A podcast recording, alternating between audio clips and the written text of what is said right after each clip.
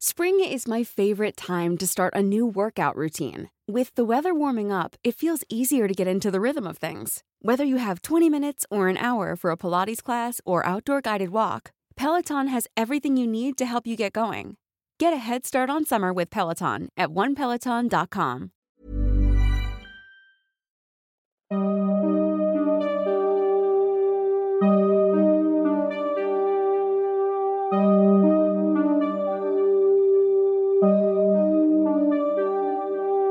Durante los siguientes minutos escucharás historias que podrían quitarte el sueño. Cosas que pasan con mayor frecuencia de lo que podrías imaginar. Anécdotas vividas por personas reales, como tú, como yo. ¿Estás listo para escucharlas? Así que ponte cómodo y apaga la luz, porque yo soy Emanuel Morales. Y yo Kevin García. Y estas son Las historias de Mundo Creepy.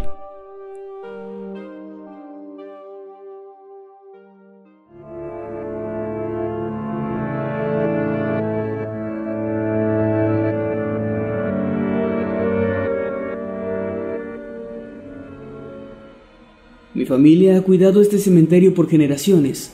Creo que yo soy de la sexta o tal vez la séptima generación. Conozco cada tumba y cada rincón del lugar, pues básicamente he pasado aquí toda mi vida. Claro que hay historias extrañas en estos lugares, pero cuando llevas tanto tiempo en esto, te acostumbras a los ruidos, a las presencias y todo eso. Hay una niña que llora todas las noches en una de las tumbas más antiguas. La primera vez que la oí, no logré conciliar el sueño por semanas.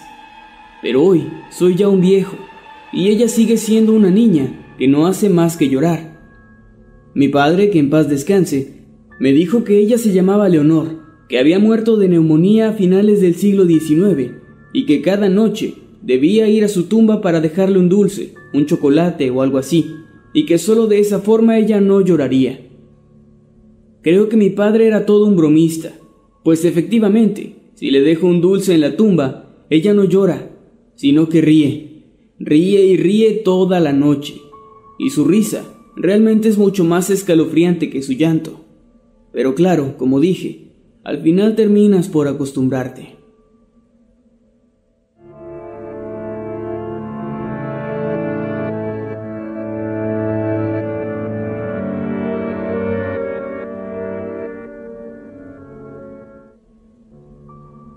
Una noche, recuerdo haber escuchado ruidos y ver un resplandor rojizo al fondo del panteón. Lo seguí sin encender mi lámpara ni hacer mucho ruido. Al principio pensé que se trataría de adolescentes jugando a la Ouija o bebiendo alcohol, lo cual es bastante común. También pensé que podría ser una pareja, cumpliendo alguna retorcida fantasía, lo cual, aunque parezca sorprendente, también es algo común. Pero lo que vi me perseguirá por mucho tiempo, había una anciana horriblemente encorvada, con dos velas rojas encendidas encima de una tumba. Junto a ella yacía el cadáver descabezado de una gallina. Con la sangre del animal, la mujer había dibujado una especie de círculo sobre el concreto de la tumba, y en medio del círculo había colocado a un bebé. Se me heló la sangre. La pobre criatura estaba desnuda y obviamente temblando de frío. Realmente no sabía qué hacer. La mujer sacó un cuchillo ensangrentado probablemente el mismo con el que había decapitado a la gallina, y lo levantó repitiendo palabras raras que no pude entender. No voy a mentir, estaba temblando de miedo y quería salir corriendo de ahí, pero ver a ese pobre niño en manos de la mujer, nunca me habría perdonado el dejarlo así. Y me acerqué gritando como un maniático. La mujer corrió y se perdió entre las tumbas y la oscuridad. Debo decir que corrió bastante rápido para la edad que aparentaba tener. Yo sin siquiera pensarlo tomé al niño en mis brazos y salí corriendo de ahí. No tuve el valor para volver a buscar a la anciana, solo llamé a la policía y me quedé en la caseta de vigilancia, encerrado a piedra y lodo. Finalmente los oficiales llegaron y les conté lo que había pasado, sin esperanzas de que realmente me creyeran.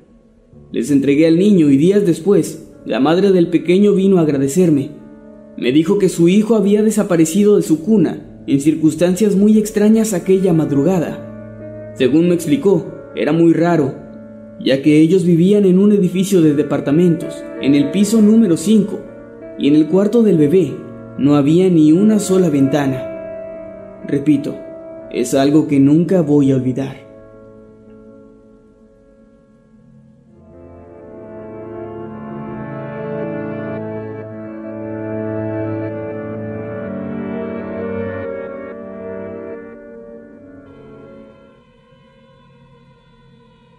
Trabajo en un cementerio grande y elegante. Solo gente de clase acomodada puede darse el lujo de enterrar a sus familiares aquí, pero eso no hace que el lugar esté exento de apariciones. Tenía otros dos compañeros que vigilaban conmigo durante la noche. Nos comunicábamos por radio y en general teníamos turnos tranquilos, pero una noche, mientras me encontraba en la caseta principal, pues aquella vez me tocaba vigilar desde ahí, vi a un intruso rondando los mausoleos. Como dije, es un lugar de gente elegante, y es bastante usual que algunos malvivientes entren ahí para ver si pueden robar joyas o algún objeto valioso de las tumbas. Rápidamente le avisé a mis compañeros por la radio y respondieron que acudirían de inmediato. Yo solo me quedé ahí vigilando desde lejos. Desde mi perspectiva y entre la oscuridad, solo podía ver una silueta, pero por la complexión del sujeto, que parecía ser muy grande, sabía que no se trataba de ninguno de mis compañeros. A ellos los vi llegar al sitio solo unos segundos después de mi llamada. Vieron al sujeto que caminaba entre las tumbas. Escuché cómo le gritaban que no podía estar ahí, pero el tipo seguía caminando, como si no los escuchara. Se dirigió a una tumba abierta y se metió en ella. Mis compañeros de inmediato corrieron para sacarlo de ahí. Vi cómo se asomaban al agujero en la tierra y después se miraban entre sí, para finalmente venir corriendo hasta la caseta. Al llegar estaban pálidos y muy agitados. Les pregunté qué había ocurrido y uno de ellos me dijo, el tipo se metió en la tumba y cuando llegamos para sacarlo, estaba completamente vacía. Ambos renunciaron al día siguiente.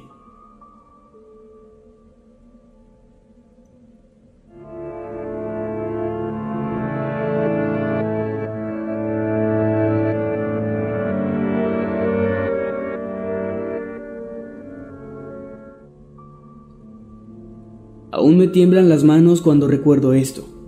Hace muchos años yo trabajé como guardia en un cementerio, aunque duré muy poco tiempo, pues me despidieron por irresponsable.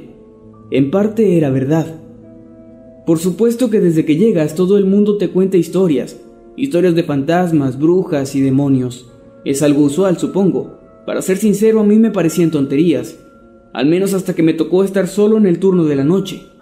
Bebí mucho café para no quedarme dormido, pero aún así el sueño casi me vencía, por lo que decidí caminar un rato para mantener mi cuerpo activo. Recuerdo que vi a un hombre caminando hacia mí. Le pregunté qué hacía ahí a esas horas, pero no me respondió. Tenía la mirada perdida y caminaba balanceándose. Obviamente es un ebrio, pensé. Vestía una camisa blanca sucia y desfajada, y unos pantalones de color café claro.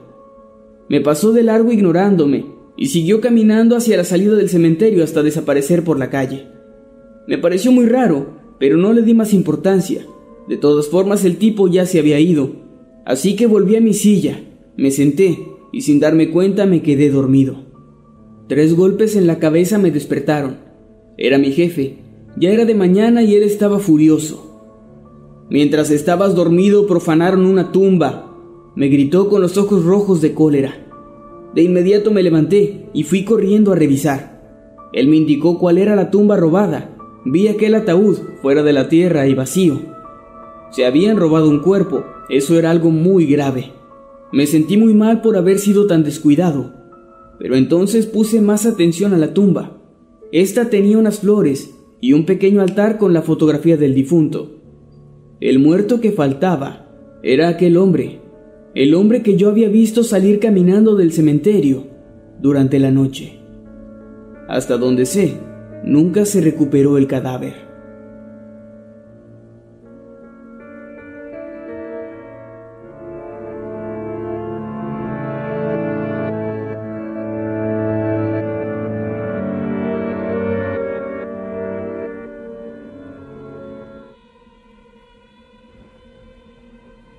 En este trabajo se vive de todo.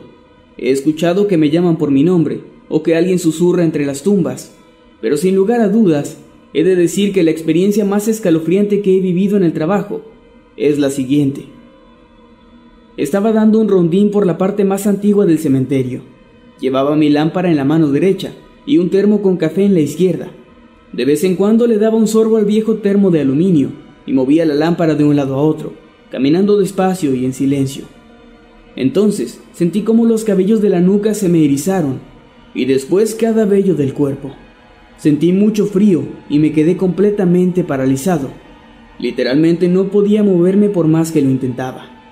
Algo parecido a lo que pasa cuando tratas de dormir y dicen que se te sube el muerto. Pero ahí estaba yo, de pie, a medianoche, en medio del cementerio completamente paralizado. Comencé a respirar muy rápido y traté de gritar para pedir ayuda a mi compañero Guillermo, pero era inútil, no podía moverme. Entonces fue cuando sentí una presencia, eso que sientes cuando alguien está parado detrás de ti. Sentí unos dedos helados tocando mi cuello, y luego simplemente se desvaneció, y de la nada pude volver a moverme. Me sentí extremadamente cansado, como si acabara de hacer una rutina muy pesada de ejercicios.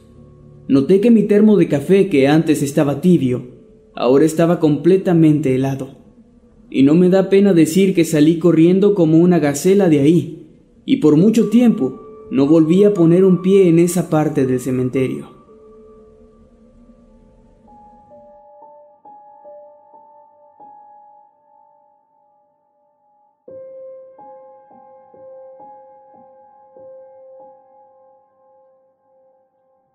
He trabajado como cuidador de cementerios desde hace más de 20 años y en todo ese tiempo me he topado con muchas cosas y tengo muchas historias que contar. Entre todas ellas, hay una que siempre me pareció fascinante. Recuerdo que la primera vez que lo noté fue durante mi primer mes de trabajo en el cementerio del pueblo. Me encontraba haciendo mi ronda por la madrugada cuando pude distinguir entre la oscuridad lo que parecía ser una persona a la distancia entre algunas de las tumbas. Apunté rápidamente mi linterna hacia allá y comencé a gritar, avisándole a esa persona que no debía estar ahí y que llamaría a las autoridades de inmediato. Era muy extraño, pues a la distancia aquella persona se perdía entre las sombras, pues era imposible para mí ver algo claro incluso con el haz de luz apuntando directamente hacia su dirección. Comencé a acercarme mientras seguía dando advertencias, pero de pronto la figura se desvaneció en el aire frente a mí. Extrañado y asustado, decidí regresar a la entrada del cementerio, debatiendo internamente si lo que había visto momentos antes había sido real o no. Fue sin duda una noche muy larga a pesar de que no volví a ver nada en el resto de ese turno. La noche siguiente, cuando llegué, pasé por el mismo sitio y noté que durante el día habían enterrado a alguien en ese agujero, justamente donde había visto a la figura antes. Después de eso comencé a ver de forma recurrente a la misma figura, que observaba fijamente un espacio y al día siguiente, ahí alguien era enterrado. Con el tiempo incluso llegué a acostumbrarme a su presencia. Siempre era algo inquietante, pero al menos el miedo inicial ya estaba desapareciendo. Yo entendí que aquello simplemente tenía su función y tal vez al igual que yo, solamente estaba cuidando el sitio, haciendo su trabajo. Recuerdo que en una ocasión me topé una vez más con esa entidad, solo que ahora algo era distinto. Tuve otra vez la misma sensación de miedo que la primera vez y me sentía bastante inseguro cuando volteaba hacia donde la sombra estaba postrada. Además, cuando lo hacía, notaba que había algo distinto en ella, como si su presencia fuera más agresiva. Incluso cerca de donde estaba se podía sentir el aire pesado, como si ésta emanara una especie de vibra negativa. Me alejé un poco hasta que finalmente noté que había desaparecido. Al día siguiente me enteré de que en ese mismo sitio iban a enterrar a un tipo que había sido acusado de abusar de varios niños hasta quitarles la vida, pero que después se había quitado la vida él mismo en prisión. Ahí fue cuando lo entendí. Esa entidad tal vez estaba esperando a las personas que fallecían y a este hombre probablemente lo iba a llevar a un lugar distinto al que había llevado a todos los demás. A un lugar que yo no quisiera conocer jamás.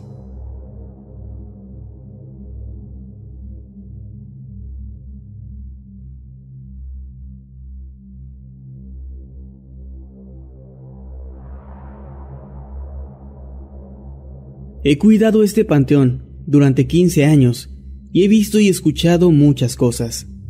Una noche de luna llena, donde todo se veía muy claro entre las tumbas, comencé a escuchar pasos y murmullos que venían del fondo del cementerio, cerca de la barda de ladrillos.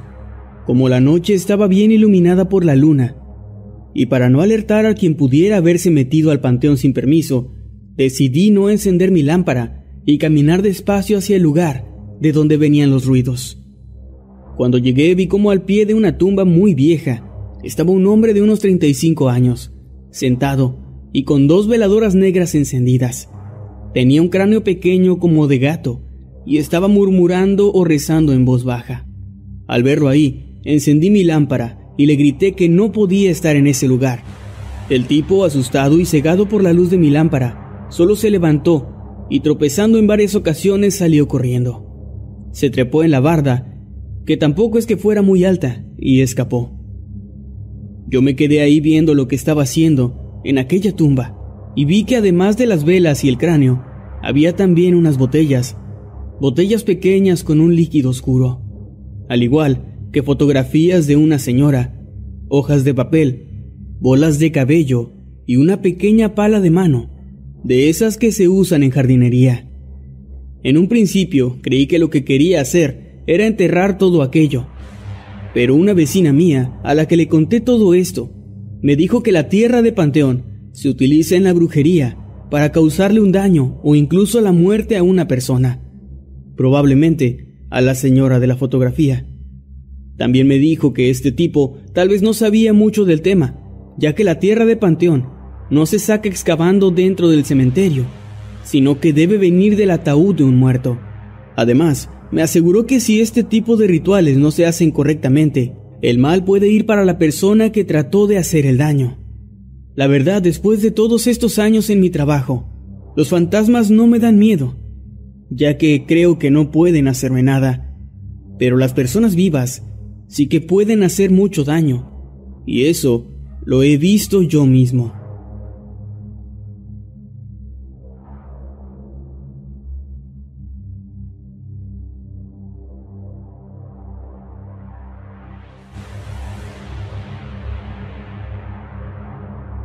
Mi papá era cuidador de cementerio él tenía muchas historias sobre su trabajo que iban desde gente que entraba a realizar rituales extraños hasta voces que parecían provenir de las tumbas, entre otras cosas.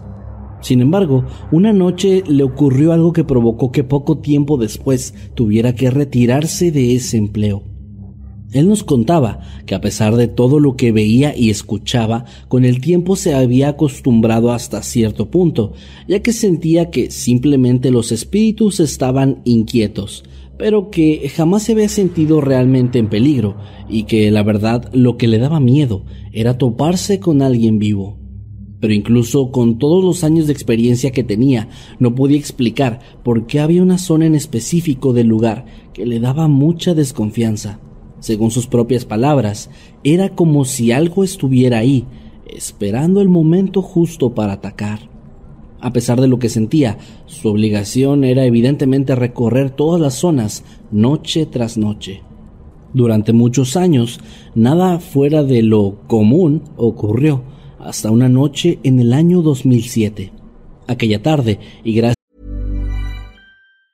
If you thought the only way to get a more defined jawline with natural looking results was through surgery, think again. Juvederm Volux XC is a non surgical injectable gel filler that improves moderate to severe loss of jawline definition and can help you achieve natural looking results with little downtime. Even better, this improved definition lasts up to one year with optimal treatment. No maintenance required. Improve jawline definition for a smooth, sculpted look with Juvederm Volux XC. For important safety information and to find a licensed specialist, visit juvederm.com. That's J U V E D E R M.com. Not for people with severe allergic reactions, allergies to lidocaine, or the proteins used in Juvederm. Common side effects include injection site redness, swelling, pain, tenderness, firmness, lumps, bumps, bruising, discoloration, or itching. There's a risk of unintentional injection into a blood vessel, which can cause vision abnormalities, blindness, stroke, temporary scabs, or scarring. Talk to a licensed specialist to find out if it's right for you. Gracias a que su camioneta había tenido un fallo repentino, mi papá se había retrasado por algunos minutos, así que rápidamente se arregló y salió de casa. En ese momento no se dio cuenta, pero por las prisas había dejado atrás un rosario que mi abuela le había regalado cuando él era niño. Al parecer, esto fue lo que lo cambió todo, pues esa misma noche, mientras caminaba por aquella extraña zona en el cementerio, mi padre contó que se sintió sumamente inseguro. Tenía miedo y sabía que algo malo estaba por pasar, así que intentó salir de ahí lo más rápido que pudo, pero de pronto una helada y delgada mano lo tomó del tobillo, sujetándolo con tal fuerza que lo hizo caer de frente. Incluso él juraba que sintió como aquella huesuda mano lo comenzaba a jalar, arrastrándolo, como si buscara llevárselo a alguna parte. Sin embargo, cuando volteó, se dio cuenta de que no había nada ahí. Podía todavía sentir aquellos dedos sujetándose a su piel, pero no le era posible ver nada. Aterrado, comenzó entonces a rezar en voz alta, una y otra vez, mientras su tobillo le comenzaba a arder. Unos cuantos segundos después, y de forma repentina, la mano lo soltó. Mi papá salió corriendo y llamó a su jefe para contarle lo que había pasado. Al revisar su pierna, notó que la marca horrible de la mano estaba ahí, incrustada como una cicatriz en su tobillo. Una marca que se quedó con él hasta que falleció unos cuantos meses después, debido a una falla respiratoria que comenzó a empeorar hasta que simplemente él ya no pudo más. Incluso en sus últimos días de vida, mi padre seguía creyendo firmemente que el encuentro con aquel ente le había provocado todos esos problemas, pero también pensaba que todo se trataba del plan divino de Dios y aceptaba todo con una mirada positiva. Actualmente se trata de una historia bastante conocida en nuestra comunidad y según sé, la gente del cementerio todavía tiene problemas, pues los cuidadores que contratan terminan siempre renunciando poco tiempo después de haber ingresado.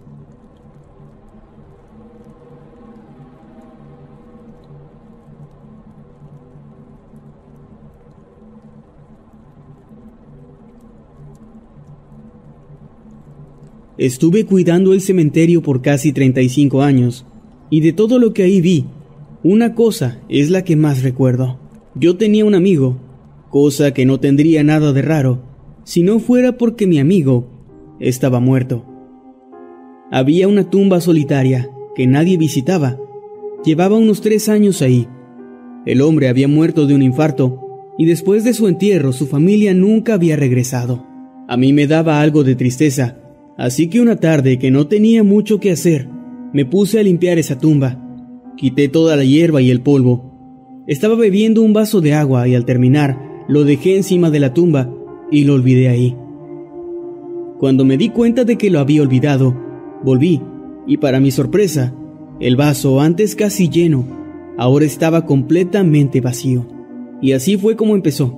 No sé cómo explicarlo, pero cada noche le llevaba un vaso con agua a esa tumba, y al volver, el vaso estaba vacío. Varias veces me quedé ahí, esperando a ver cómo es que el agua desaparecía. Pero cuando lo hacía, no pasaba nada. Era solo cuando yo no estaba viendo que él la bebía.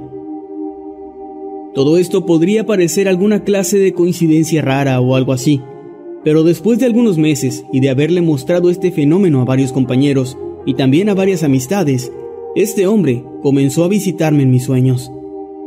Supe que era él, porque siempre me agradecía por darle agua, pues decía que tenía mucha sed. Me contó que en vida no había sido un muy buen hombre, que había maltratado a su esposa y a sus hijos también, y que era por eso que cuando enfermó nadie quiso hacerse cargo de él, y después de su muerte simplemente lo olvidaron. Me habrá visitado unas diez veces y siempre me platicaba sobre su vida, su hijo, su hija y en lo que trabajaba cuando estaba vivo.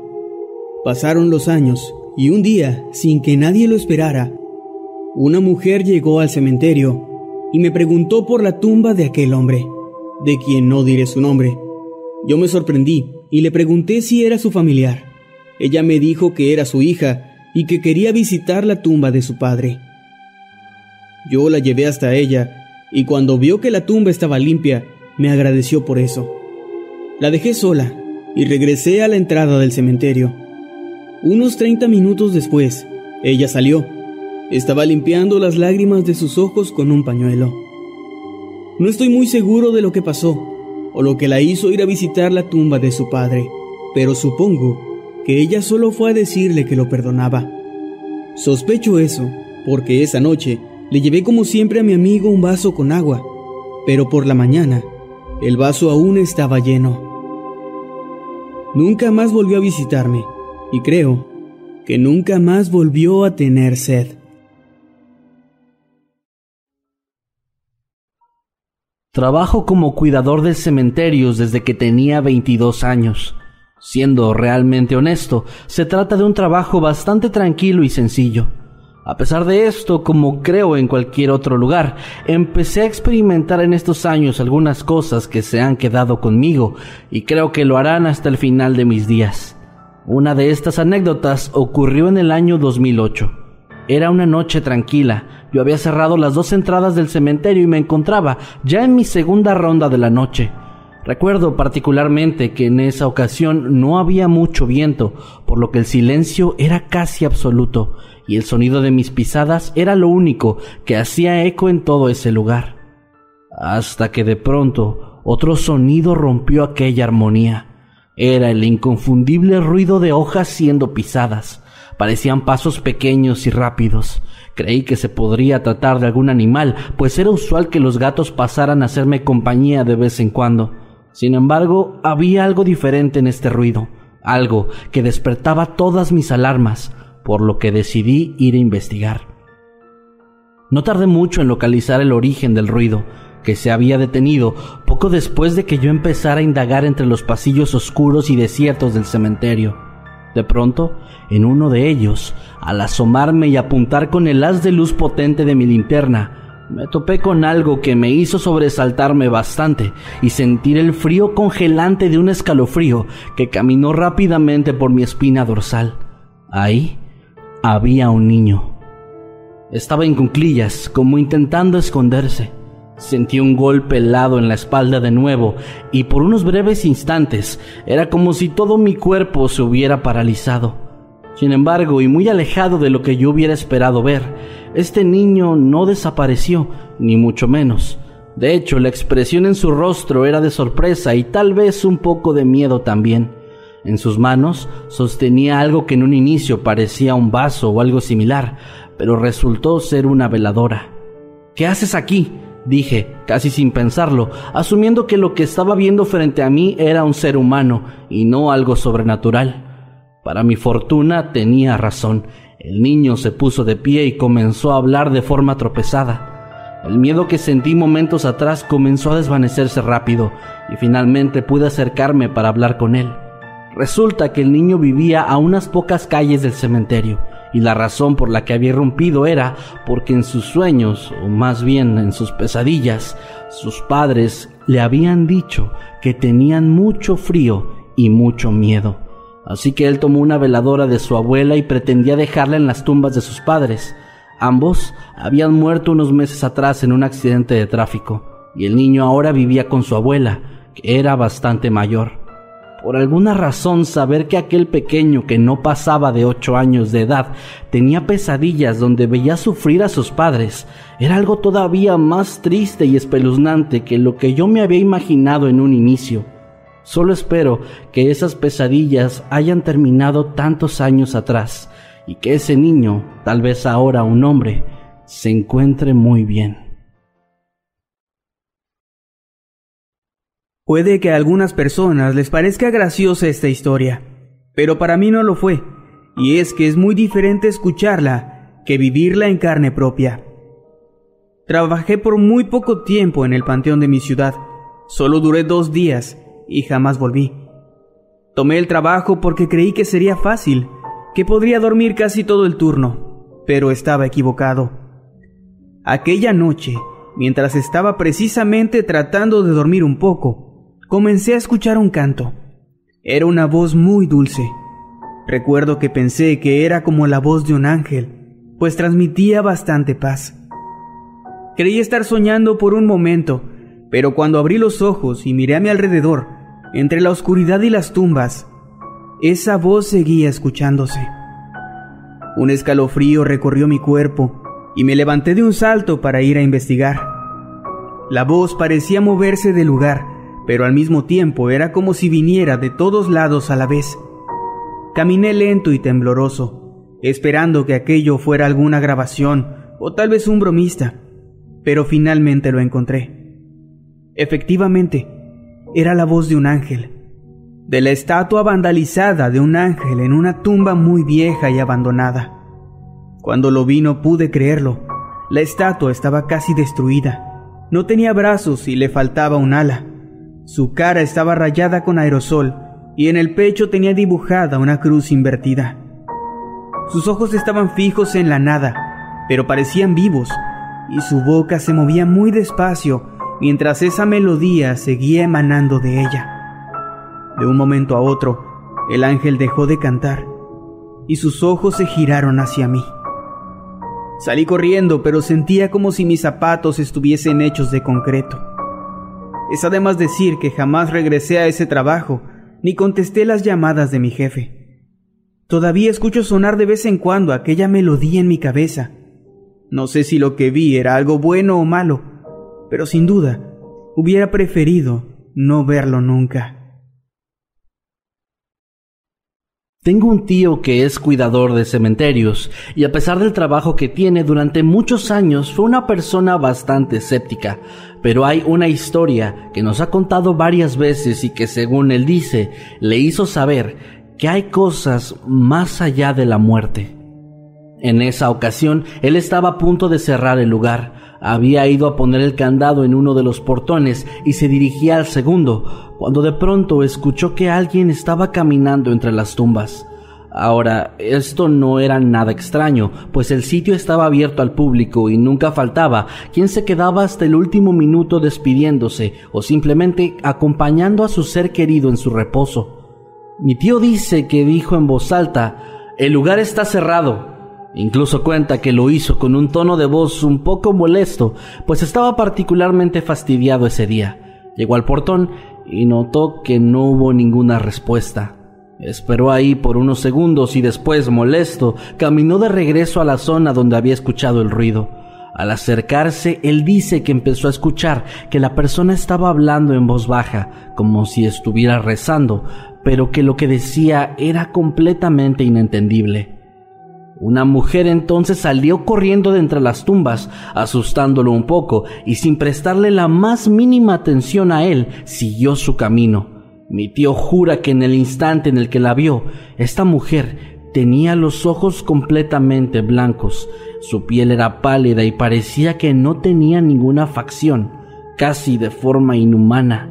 Sin embargo, no pudo hacer nada más que ver cómo ella se alejaba y finalmente abandonaba el lugar.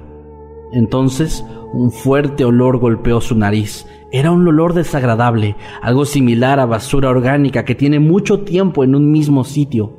Él caminó por el pasillo donde la mujer había salido y no tardó mucho tiempo en encontrar la tumba desde la que provenía el hedor.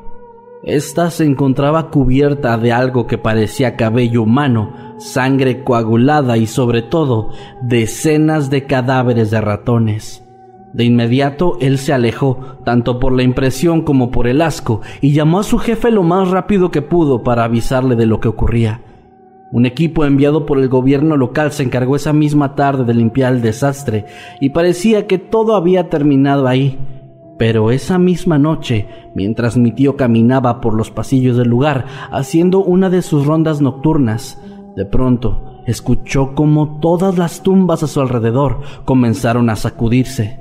Según lo que él cuenta, fue algo que empezó de un momento a otro y al unísono, como si todos los muertos del cementerio intentaran escapar de su lugar de descanso, y además como si tuvieran una fuerza inhumana, pues las tumbas se encontraban cubiertas en su mayoría por una placa de concreto.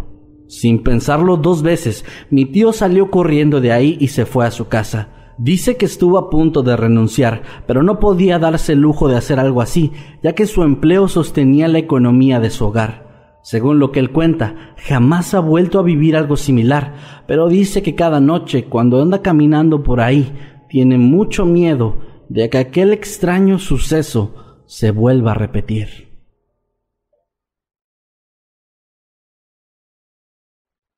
Mi tío Guillermo, que en paz descanse, siempre contaba una historia.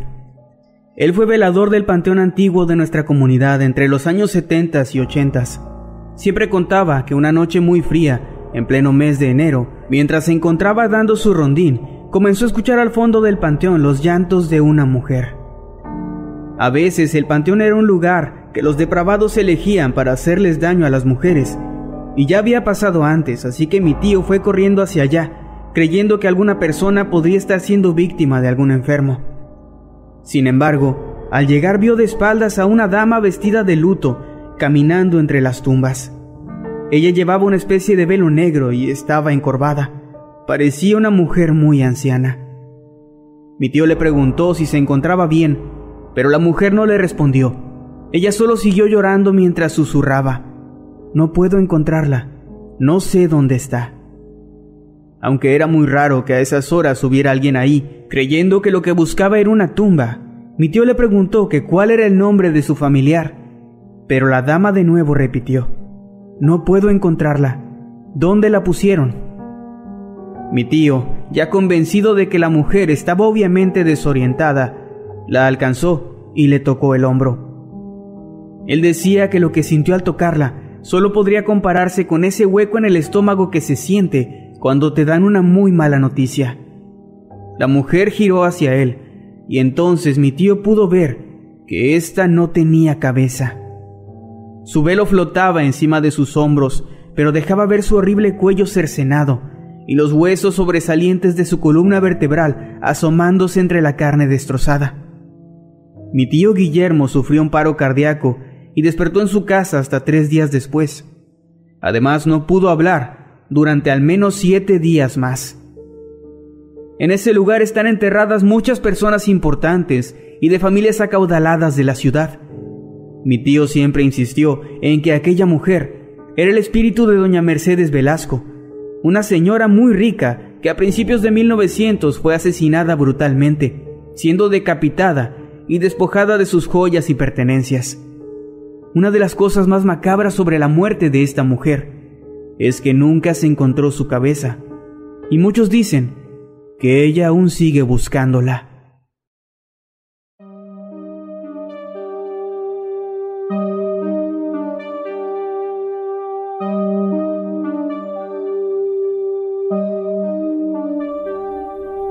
Hemos llegado al final de este episodio. Esperamos que haya sido de tu agrado.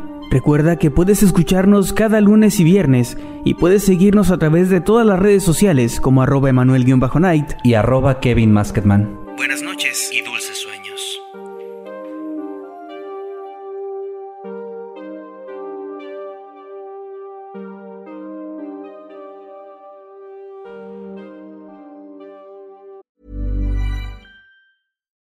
If you're looking for plump lips that last, you need to know about Juvederm lip fillers. With Juvederm Volbella XC and Juvederm Ultra XC, your lip look, whether it's subtle or bold, can last up to one full year with optimal treatment and no additional maintenance. Find a licensed specialist and see if it's right for you at juvederm.com today. That's J U V E D E R M.com. Add fullness to lips in adults over 21 with Juvederm Volbella XC or Juvederm Ultra XC. Do not use if you have severe allergies or a history of severe allergic reactions, or if you're allergic to lidocaine or the proteins used in Juvederm. Tell your doctor if you have a history of scarring or taking medicines that decrease the body's immune response or that can prolong bleeding. Common side effects include injection site redness, swelling, pain, tenderness, firmness, lumps, bumps, bruising, discoloration, or itching. As with all fillers, there's a rare risk of unintentional injection into a blood vessel, which can cause vision abnormalities, blindness, stroke, temporary scabs, or scarring. For full important safety information, visit juvederm.com.